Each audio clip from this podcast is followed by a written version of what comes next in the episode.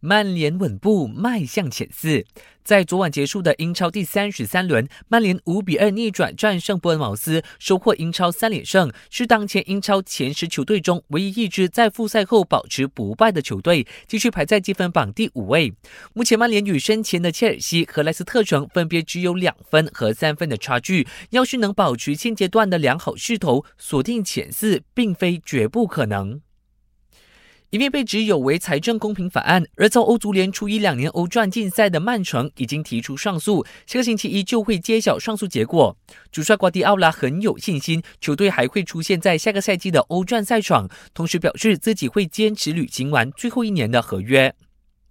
NBA 联盟给即将前往美国奥兰多复赛的球队发布备忘录，其中列明，一旦有球员在过去几个星期没有定期接受新冠肺炎检测，那么在抵达奥兰多之后，必须连续六次的检测结果呈阴性，才能够参加篮球活动。